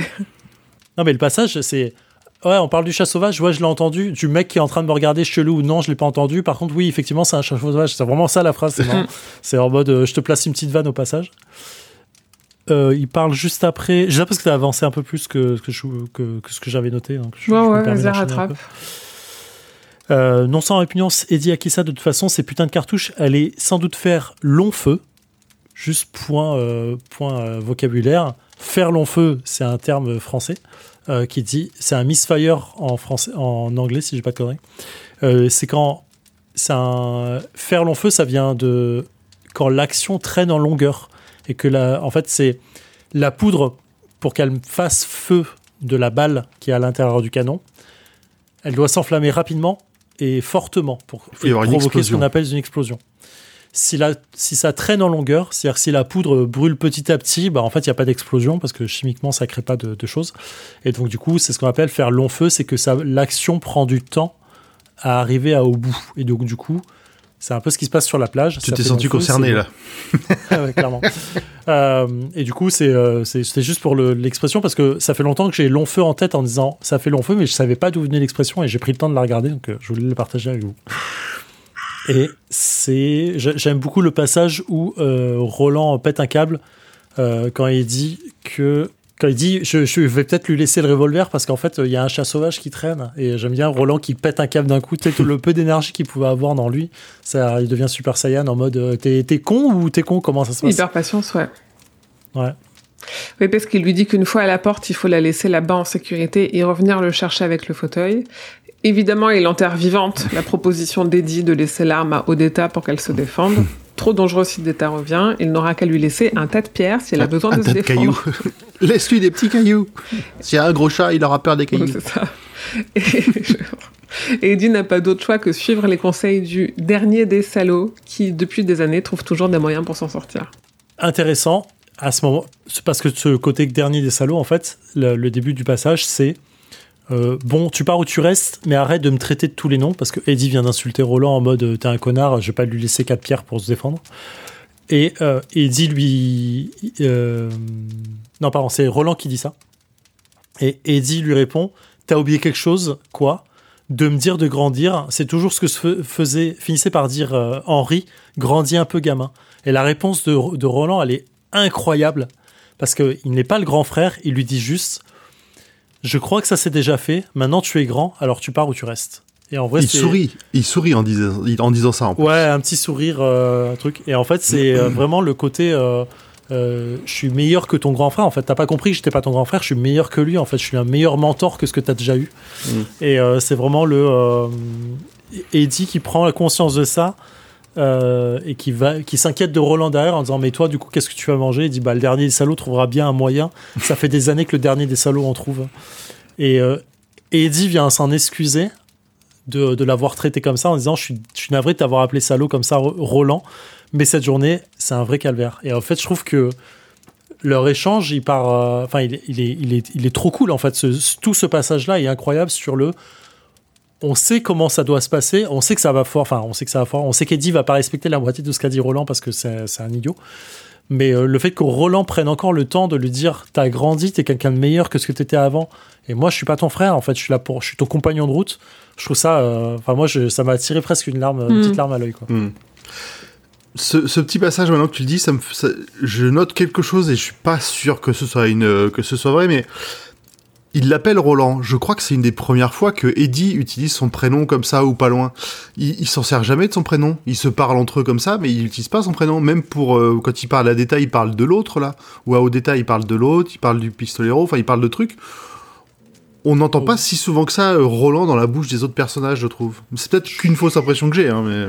Je pense que c'est notable ici parce que euh, là il le dit un peu avec respect. T'as un peu ce côté de, euh, il marque le Mm. moment où il dit euh, je m'excuse Roland, donc t'as un côté fort euh, de, de la phrase. Et je pense qu'il l'a déjà prononcé. Je, je, je jurerais pas que c'est la première fois. Ouais, parce que quand il se moque de lui, il lui dit monsieur. Genre, monsieur reprendra bien de la bisque de homard, euh, monsieur machin, monsieur truc. Mais euh, ouais, ouais, ouais, ouais, à chercher, à voir. C'est possible. Il y a 500 506 fois le mot Roland dans, euh, Ah oui. dans le livre, je vais pas vérifier chaque, chaque fois. Euh, mais s'il y a des personnes qui veulent le faire, j'enverrai des goodies Stephen King France. Vérifiez pour nous. Bon, attends, je vais le faire alors. Retour à Eddie et Odetta qui progressent vite, mais pas de porte en vue. Elle en profite pour l'interroger sur Roland et il semble que son cerveau ait reconstitué les bouts manquants avec une image d'un Roland qui passe son temps à crier. Eddie est au bord de la dépression amoureuse, à se poser des questions sur son existence en regardant Odetta s'émerveiller devant une étoile dans le Ah. ciel. Franchement, là, Eddie, c'est vraiment, c'est le jeune, le petit jeune, là. Oh, mon dieu, Miss Orman. Ah, elle est belle. Elle est Attendez, si euh, belle. vous êtes sûr de tout le passage de- du truc? C'est un, des meilleurs passages euh, du, du- des deux chapitres. Ouais, j'ai mis je passe vite, mais toute cette partie sert juste à montrer la dépendance affective qui se crée entre ces deux-là, surtout pour Eddie qui trouve une nouvelle personne à aider et à aimer une nouvelle drogue. Vous verriez la tronche de Zef, là. What? Oh, vous J'ai juste noté ça. Attendez, Moi, leur histoire me touche pas. on va reprendre. Eddie qui chasse des homards sautés pour euh, le couple, d'accord Qui a failli se faire. on- King précise qu'il a failli se faire becter un doigt, mais que lui, ça lui arrive pas parce qu'il a. Pour reprendre la théorie de Emily au début euh, de, de ce roman, de ce, de ce tome-là, n'a rien à sacrifier pour arriver à quelque part. Que je trouve ça plutôt cool que ce soit noté. Et ça allait plutôt dans le sens de la théorie. Ouais, c'est vrai. J'avais pas relevé, mais oui. Euh, et le euh, brillante étoile dans le ciel noir, euh, je vais pas vous faire le passage, moi je le trouve absolument merveilleux. Mais euh, juste, j'ai pas de rêve sur cette chanson de brillante étoile dans le ciel noir, mais en VO, euh, c'est une berceuse qu'ils chantent tous les deux. Starlight, Starbright, euh, First Star I See Tonight, I Wish I May, I Wish I Might, I've this wish, I wish tonight. Starlight, star bright, first star I see tonight. Wish I may, wish I might, have the wish I wish tonight.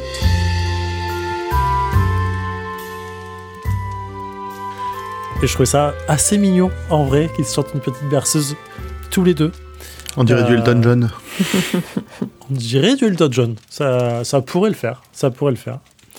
Euh, et euh, j'ai noté quoi Euh, Et donc du coup, c'est pour ça qu'ils amènent à exaucer le souhait à la fin de ce passage-là, parce que ça, ça parle effectivement d'exaucer un souhait. Euh, si je dois mourir dans cet étrange endroit, que ce ne soit pas trop dur et que ce soit et que ce bon jeune homme soit à mes côtés. C'est fort quand même. Euh, Elle-même, elle tombe amoureuse de lui euh, sous un- Enfin, c'est vraiment euh, en place, en place du Disney, en plein milieu du, de la tour sombre là. Oui, Euh, c'est sûr. Ah ben, surtout, si tu prends le, le- le passage qui termine, le, le- qui termine le, ce, ce chapitre 6, là, enfin, pas ce chapitre, ce passage 6. Plus tard, sous le lent menuet des galaxies insolites, ils s'abandonnèrent l'un à l'autre, sûr. partageant le sentiment de n'avoir jamais vécu l'acte d'amour avec une telle douceur, une telle plénitude. Arrête ce putain de mot. Non, non, mais j'avoue. non, Amy, mais elle est en c'est- train de mourir. Arrêtez, c'est lourd. Ah, moi, la guimauve, j'aime pas ça, la guimauve. C'est Non, moi aussi. Disney de ouf là. Moi j'aime bien ce passage-là. Effectivement, touche ça fait euh, ça fait une grosse euh, ça fait une grosse différence avec euh, avec tout le reste, toute l'ambiance à côté quoi. Non, mais t'aimes pas l'amour, Amy, c'est la fin de, de purgatoire de Eddie. Ça montre la fin de son, son, son- sa dépendance à l'héroïne. Ça montre le, le- la volonté d'Odetta à s'en sortir de son propre, euh, son propre truc. Ça marque le début de leur couple. Ça marque Ce le début de leur amour sur tout ce qui va se passer sur cinq tomes derrière. Pour moi, à ce stade, c'est deux personnes désespérées euh, qui niquent parce qu'il reste plus que ça à faire, quoi. Et, Ah, je te trouve Odetta- vache, là. Pas dire ça, à la fin du cycle. Odetta, c'est ce qu'elle dit. Odetta, elle dit, euh, si c'est la fin, pourvu que ce soit pas trop dur et que ce soit avec ce jeune homme. En plus, Bah, c'est... une notion d'amour, c'est une promesse d'amour. si je dois mourir avec que ce soit avec ce jeune homme-là, c'est une promesse d'amour. C'est ce que tu dis devant au mariage. Non, pour moi, c'est pas une promesse Jusqu'à d'amour. ce que la mort nous sépare. Pour moi, c'est un acte désespéré. Pour moi, c'est un acte où ils se disent, bah, en fait, on va pas s'en sortir, donc euh, bah, on prend la première personne qui vient, et bah, il se trouve que bah, du coup, il y aura plus qu'elle après. Mais euh, pour moi, c'est désespéré. Et si ça avait été une autre personne qu'Odetta, ça aurait été exactement la même chose. Alors, je vous invite à voir Constantine, le film euh, avec Keanu Reeves, qui est un des meilleurs films de, de DC qui a été fait, euh, je, pense. C'est vrai. Il y a Je sais pas où tu vas venir avec ça, mais non, non, vrai. mais autant, autant il y a un passe. Enfin, le film est discutable sur plein d'aspects. Il y a le dedans, machin. tout. Il y a, il y a un aspect qui est très fort. Je, je spoil le film. Il y a, il y a prescription. C'est l'ange Gabriel qui veut mettre, euh, qui veut faire naître le fils de Satan, Mammon, sur sur Terre. Son, son point d'orgue de pourquoi je fais ça, c'est l'humain n'est jamais plus croyant et n'est jamais plus confiant en ses capacités qu'au moment où il est désespéré, au point de se dire qu'il n'y a plus rien à faire. Et en fait, c'est ça qui est fort dans ce passage-là, c'est que autant, oui, c'est un acte de désespoir. Oui, ils ont plus rien. Effectivement, ils savent qu'ils vont mourir. Il y a plus rien. C'est une plage. Ils ont rien à bouffer. Ouais. Ils savent pas s'ils vont pouvoir euh, faire deux pas demain. Je suis complètement d'accord.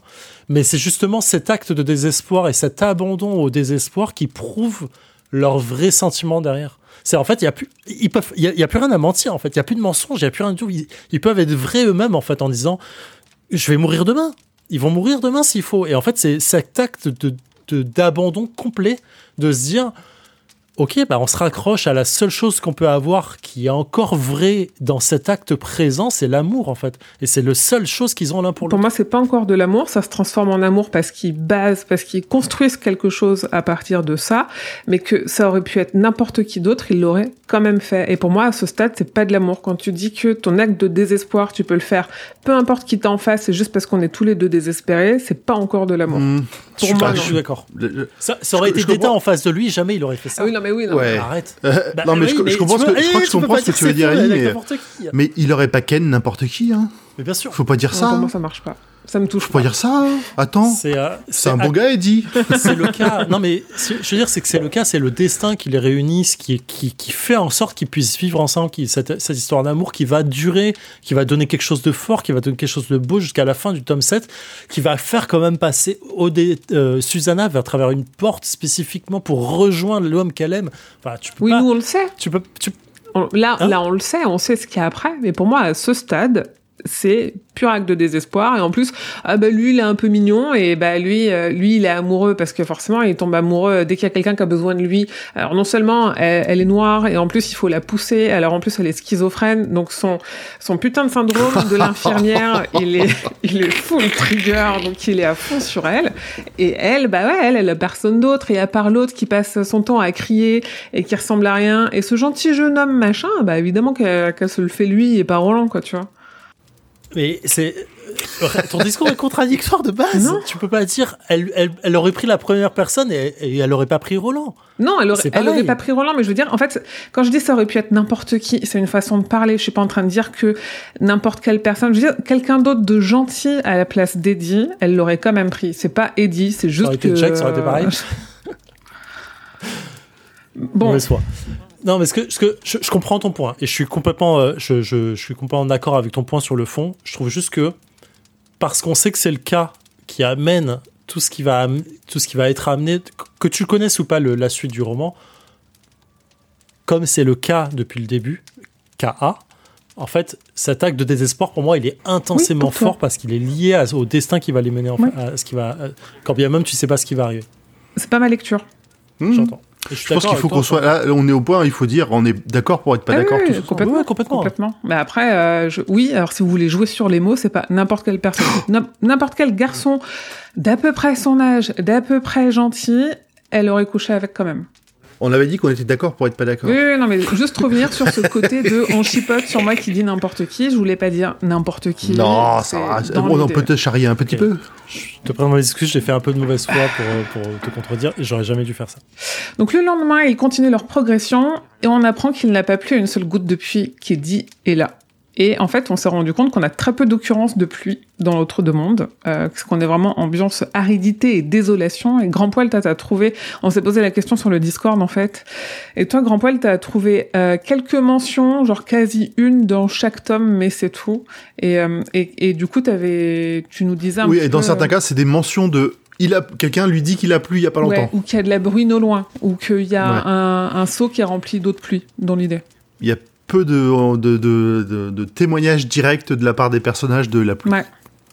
Et que, à ce stade. et que, et que ça donne potentiellement l'idée que l'eau, c'est une source de vie qui s'est peut-être tarie quand Roland a commencé à tirer les cartes. Et ça, c'est toi qui l'avais avancé.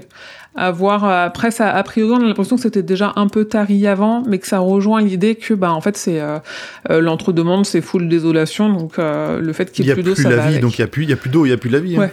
Donc euh, Ça va avec. Donc se demande ce qu'il doit faire s'il atteint les collines sans voir de porte, et c'est finalement Odetta qui la première aperçoit quelque chose au loin. Eddie, lui, ne voit rien, semble apercevoir quelque chose, mais pense que c'est plutôt la projection du souhait de voir la porte. Il continue. Et 30 minutes plus tard, il se rend à l'évidence. Oui, il y a une porte, elle a de bons yeux, peut-être même meilleurs que ceux de Roland. Notons en effet qu'aucun des piochés n'a de lunettes de vue, Et moi, je me suis dit, moi, là, j'ai des lentilles de contact, j'ai moins 6 à l'œil gauche et moins 5 à l'œil droit. je serais pas pistolero, c'est sûr. Et je me demandais, est-ce que Souvia, si Morte a des lunettes ou pas? Il a pas de, on, on se souvient pas s'il a des lunettes de vue? Euh, va falloir y retourner, mais euh, ça me dit Bon, on verra au prochain épisode, mais ça serait marrant de, euh, de se dire qu'en fait, euh, que par défaut, s'il a des lunettes de vue, c'est un indice qu'il est juste pas compatible avec le tirage de cartes et qu'il passera pas la porte, quoi. Ou en tout cas, qu'il deviendra pas pistolero. Et, et peut-être que Callahan est un peu myope et il le sait pas et que c'est pour ça qu'il devient jamais pistolero. Mais laissez ce pauvre Callahan en paix. Ça suffit maintenant. Donc ils accélèrent leur avancée et Eddie s'inquiète de la marée montante. Ça leur laissera peu d'espace entre l'océan et l'oblique des collines. Il s'inquiète aussi du miaulement dans les collines, remarquant qu'en se rapprochant d'elles, le reste de la faune a changé. Aux alentours de 4 heures, ils atteignent la porte. Ils regardent la porte, restent plantés devant sans comprendre les deux mots inscrits dessus, même s'ils glacent Eddie de désespoir.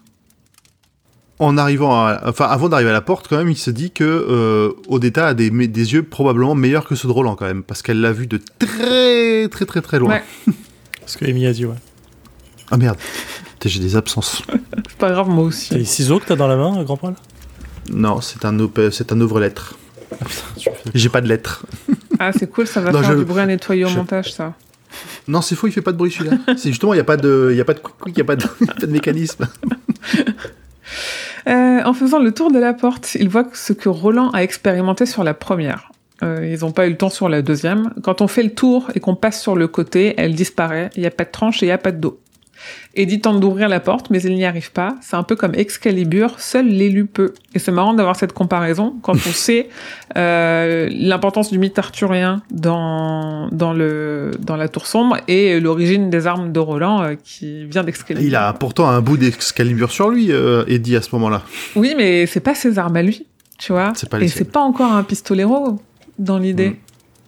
À quel moment euh, Eddie devient officiellement un pistolero? Je me demande, si c'est pas après Chardic. Ah, que c'est genre une épreuve, euh, c'est son épreuve.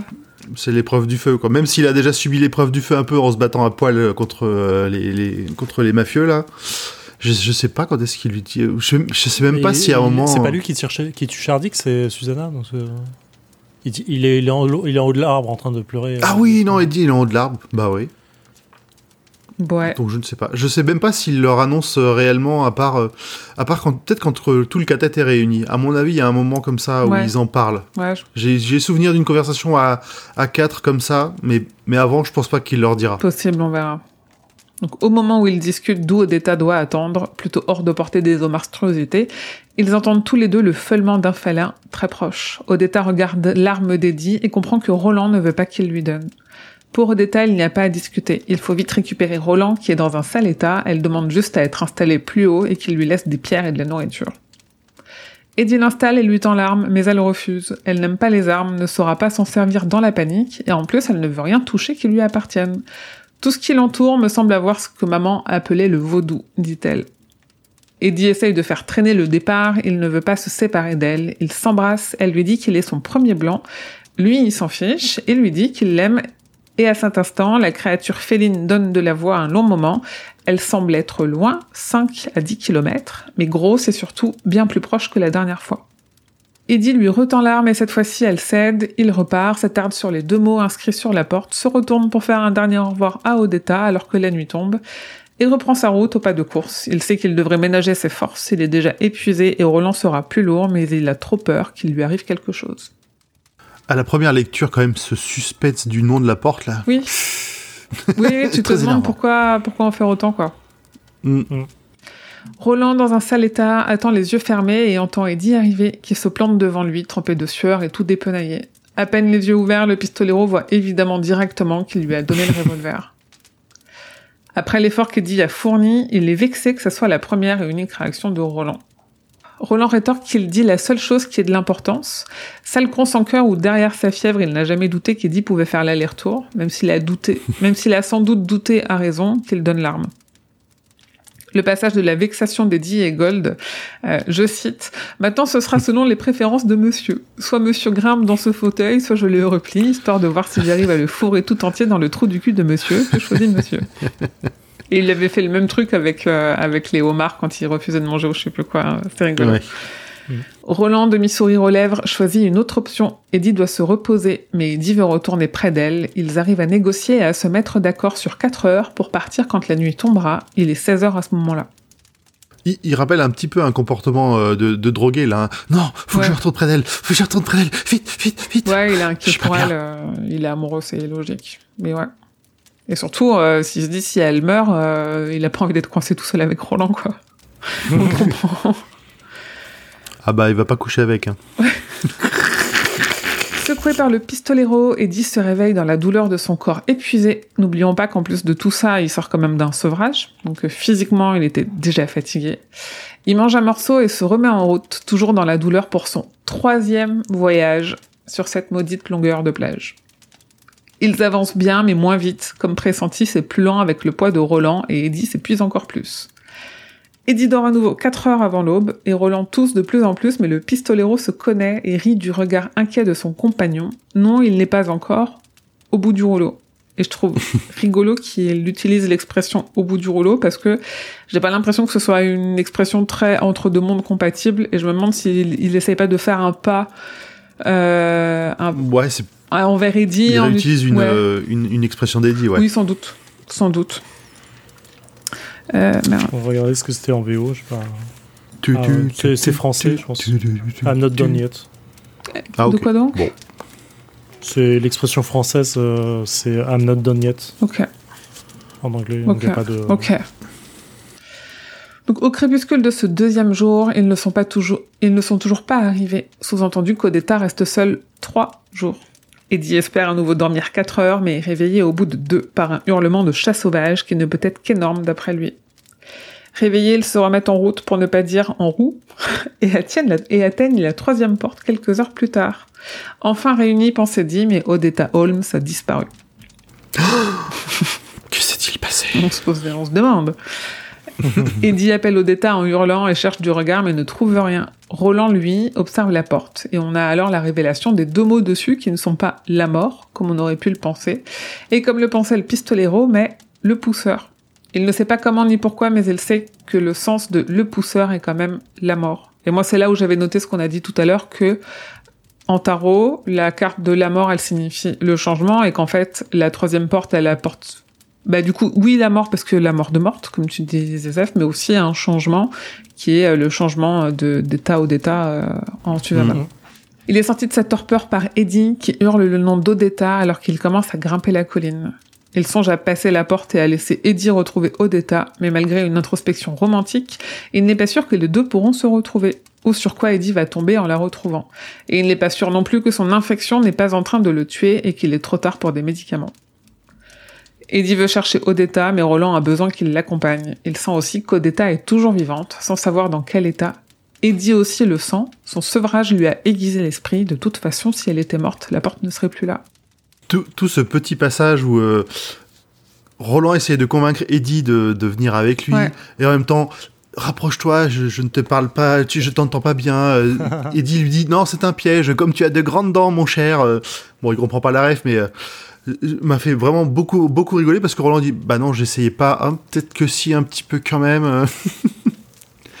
il me, Ouais. le- leur relation, elle est quand même, euh, je sais pas, moi, enfin, elle est amusante. Elle- ils m'amusent tous les deux au final parce qu'ils apprennent à se connaître Oui. et à, et à, et à, et à réagir euh, comme il faut, quoi. C'est vraiment en construction, tout en ayant... Mm. euh, c'est marrant parce que ça, on a l'impression qu'il y a des bases saines et solides qui sont construites sur, euh, sur de la Moi, un merde et de la marécage, galère. hein. Ouais.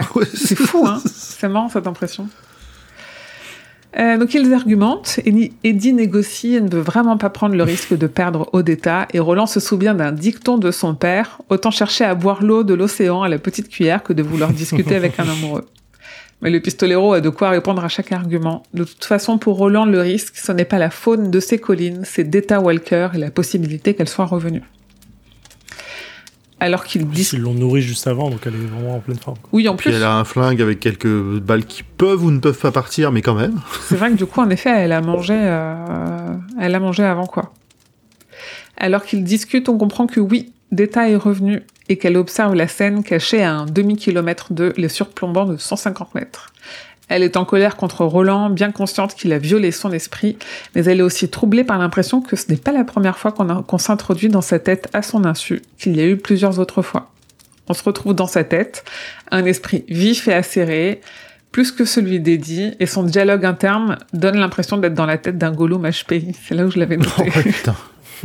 C'est incroyable ce passage. C'est vraiment, on se rend C'est compte. chaud, c'est chaud à lire. On se rend compte à quel point elle est dangereuse. On le savait déjà bien, mais on, se- on se dit là, elle est vraiment, elle a atteint un point de non-retour et, euh, et Eddie, il a zéro chance face à elle, quoi. C'est vraiment ce qu'on Mm. est en train de comprendre. Oui, puis le, le, le pire, c'est que c'est pas même pas Eddie sa cible, hein, c'est qu'elle, elle a juste peur de Roland, du vraiment méchant, Mm. avec des majuscules. Ouais, avec la référence au petit euh, chapeau rouge juste avant, ça va. Ouais. Mm. Elle est tirée de ses pensées par la déflagration d'un revolver. Roland et Eddie argumentent toujours, le pistolero tire en direction de l'océan et après un clic, il y a un violent kablam. Le but de Roland, c'est de montrer à Eddie qu'il y a de fortes chances pour que la plupart des balles dans le revolver d'Odetta soient bonnes parce qu'il l'a chargé avec des bonnes balles. J'ai pas tout à fait compris à ce moment-là exactement le passage de euh, qu'est-ce qui lui fait dire que c'est les bonnes euh, machin. Ouais, il a fait une démonstration juste euh, que les balles qui étaient le plus bas sur son ceinturon, qui ont le plus pris l'eau, elles partent deux coups sur deux coups sur trois, elles partent pas. Et que euh, celles qu'il a testées, qui étaient un peu plus haut, euh, un coup sur deux quasiment réussissent à partir. Oui. C'était un peu alambiqué comme, euh, comme démonstration Ouais. pour en arriver à. bah, elles sont moins mouillées que les autres. Ouais. Ah, mais il l'a dit dès le début et c'est le pistolet qui était susceptible de, laisser, de te laisser à d'état en fait. Donc c'est ça que je fiche pas non plus. Bah, parce que c'était aussi le seul, leur seul moyen de se défendre et de se nourrir pendant qu'ils partaient. euh, C'est pour ça qu'il leur a laissé ce pistolet-là et que l'autre, il l'a gardé pour lui. Il leur a don- donné les meilleures chances Oui. d'arriver jusqu'à la Ah, porte et de venir le chercher derrière. Oui, c'est ça. Parce que Eddie doute de cette info, mais Roland a un argument en béton. Évidemment qu'il lui a donné un revolver avec des bonnes balles. Pour rien au monde, il ne risquerait la mort d'Eddie, le seul qui puisse le sauver lui. Ouais, ouais, ouais. Pour Roland, Deta est caché là, pas loin, avec une arme chargée, et si Eddie y va, il mourra. Mais Eddie ne cède pas, persuadé que Roland, proche du délire à cause de la fièvre, est capable de mentir pour sa tour. Et même si ce n'est pas le cas là, nous on se dit que c'est largement plausible du point de vue d'Eddie. Alors Roland charge à nouveau son arme, la lance à Eddie, s'extirpe du fauteuil et se traîne jusqu'à la porte. Il l'ouvre, regarde Eddie une dernière fois. De son côté, Deta, rempli de haine, observe tout. Le pistolero rappelle à Eddie de rester sur ses gardes et passe la porte, laissant son corps affaissé sur le seuil. Eddie réfrène l'envie d'aller voir sur où et quand donne la porte, mais il se tourne et regarde dans les hauteurs. Il a peur, il sent la présence de Deta, mais il est épuisé et pense qu'il ne pourra pas combattre le sommeil. Il se demande quand Roland reviendra avec le pousseur. Il crie le nom d'Odetta. Silence. Alors il commence à attendre. Et là, on a plein de cliffhangers. On sait pas la porte où elle mène. Euh, ni sur quand, ni sur où, ni sur qui. Euh, on sait pas trop si Detta elle a vraiment une arme qui est fiable ou si Roland a bluffé, même si on se doute qu'il a pas trop bluffé. On sait que Eddie, dans les 20 secondes, il va s'endormir. Euh, Enfin, c'est vraiment... euh, il- King, il fait pas tant de cliffhanger que ça d'habitude. euh, Là, ça en a un gros quand même. Hmm. Là, il nous laisse plein de, plein de choses en suspens. Et je voulais rajouter aussi qu'on a la description de, Roland au moment où il traverse la porte, qui m'a fait un peu rigoler, j'avoue. Euh, il nous dit que son corps s'y affaisse. Quand, au moment où il franchit le sol, son corps s'affaisse comme s'il avait cogné dans un mur de pierre au lieu d'absorber, d'aborder un espace vide. Et j'ai vraiment, et à ce moment-là, j'ai imaginé dans la tête Roland Ah oui, comme glisser premier. comme ça, comme une crotte pour arriver tout en bas. Oui. Oui, oui, il est pas Moins juste, euh, oui, il est pas juste allongé sur la, sur la. C'est vraiment le moment où tu, Et on n'a jamais passé autant de temps sur la plage que dans ces deux chapitres-là. Clairement. On fait vraiment que ça, quoi. Mm. Et, C'est vraiment un purgatoire. hein. mais du coup, là, c'est-à-dire que la prochaine fois, on rentre dans la partie que t'aimes bien, c'est ça? Euh, bah, si je m'en souviens bien, oui, c'est à peu près ça. Et là, ce qui est bizarre, peut-être on peut le dire avant, la, avant la- le prochain, c'est que le titre du chapitre s'appelle Le Pousseur et qu'on a une image d'une carte qui a marqué Le Mort. Ouais. Ouais, je pense que c'est pas un problème de France, traduction française, ça. De, ils savent pas que, comme que- ils connaissent pas le féminin et le masculin pour les objets. Ça, c'est possible. Ça, c'est un je suis pas truc. euh, persuadé que ce soit pas une erreur de, Hmm. De traduction, mais euh, parce qu'en VO aussi c'est le mort. Donc ça vient de la VO de base.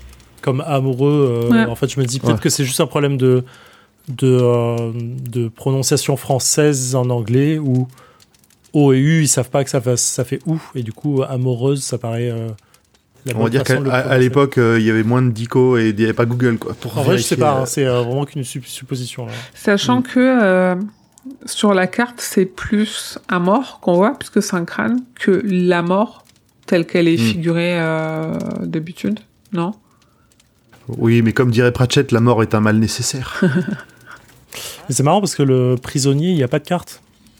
Ah, il n'y en avait pas Non, c'était euh, la seringue encadrée, mais il n'y avait pas de carte euh, le prisonnier. Oui, et pour Il n'y a pas le, sein, le, le gars avec le singe, machin et tout, comme il, euh, comme il décrit le et la Dame d'Ombre, c'était pas une carte non plus, c'était la trace de pas avec le, la trace de fauteuil. C'est vrai.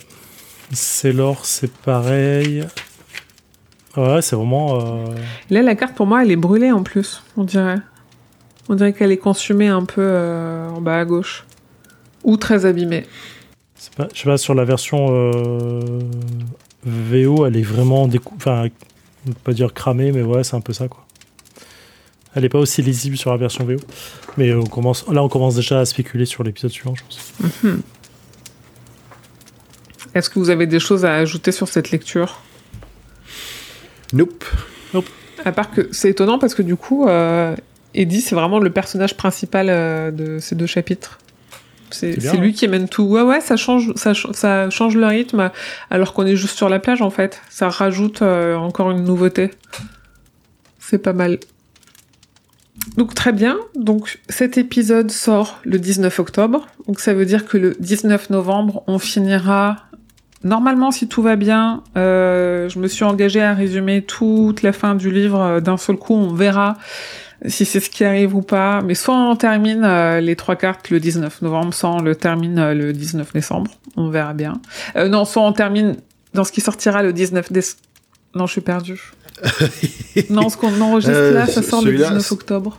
Octobre, donc le prochain c'est le 19 novembre. Oui, donc soit on le termine le 19 novembre, soit on le termine le 19 décembre. C'est ça. Ah, c'est compliqué.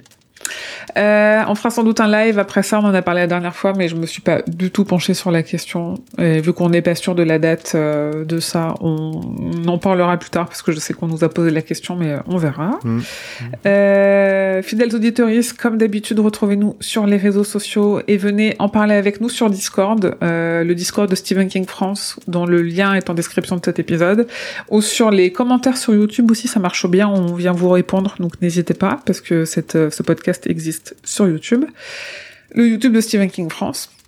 Et messieurs, euh, merci à tous les deux. Poursuivons notre quête et retrouvons-nous pour la suite dans un mois pour, peut-être on verra, je l'espère, la fin de ce tome 2.